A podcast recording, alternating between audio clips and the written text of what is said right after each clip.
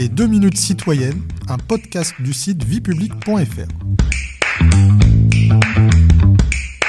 Bonjour à tous, je suis Guillemette, rédactrice pour le site viepublic.fr et je vais aujourd'hui vous expliquer comment fonctionne le système de retraite en France. Tout d'abord, qu'est-ce que la retraite? En économie, la retraite désigne la période à partir de laquelle une personne met un terme à son activité professionnelle et qu'elle ne cherche plus à exercer un emploi, à la différence des chômeurs. Dans de nombreux pays comme la France, la retraite désigne aussi la pension perçue par les retraités. Cette rémunération est considérée comme un droit obtenu au titre d'un certain nombre d'années travaillées. Quels sont les principes sur lesquels repose le système de retraite français? Le système de retraite en France obéit à deux principes. Premièrement, un principe de contributivité, selon lequel un retraité reçoit une pension calculée sur la base des revenus de son activité antérieure, donc des cotisations qu'il a versées tout au long de sa vie active. Deuxièmement, un principe de redistribution qui permet aux personnes ayant connu des périodes de perte involontaire d'emploi, maladie, chômage, de bénéficier d'avantages de retraite non contributifs, c'est-à-dire sans versement de cotisation. Le système de retraite français donne lieu également à deux formes de solidarité. Quelles sont-elles?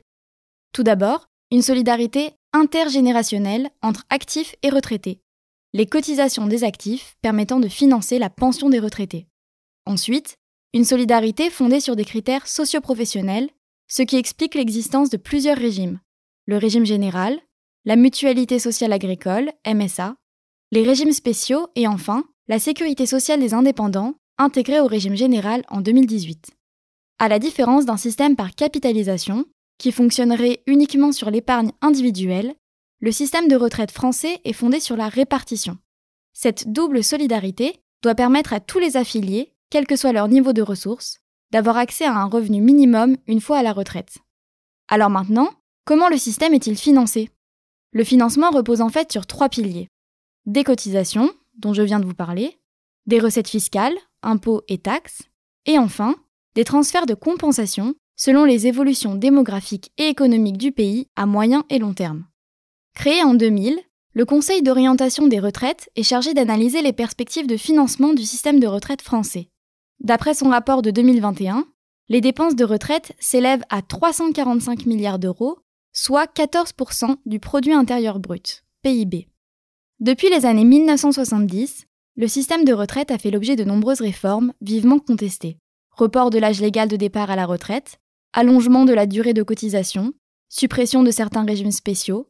Critiquée pour son coût, cette spécificité française participe cependant au faible taux de pauvreté des plus de 66 ans, estimé à 4% en France, contre 13% en moyenne dans l'OCDE. Vous pouvez réécouter ce podcast et toutes nos séries sur vos plateformes préférées et notre chaîne YouTube. N'hésitez pas à vous y abonner.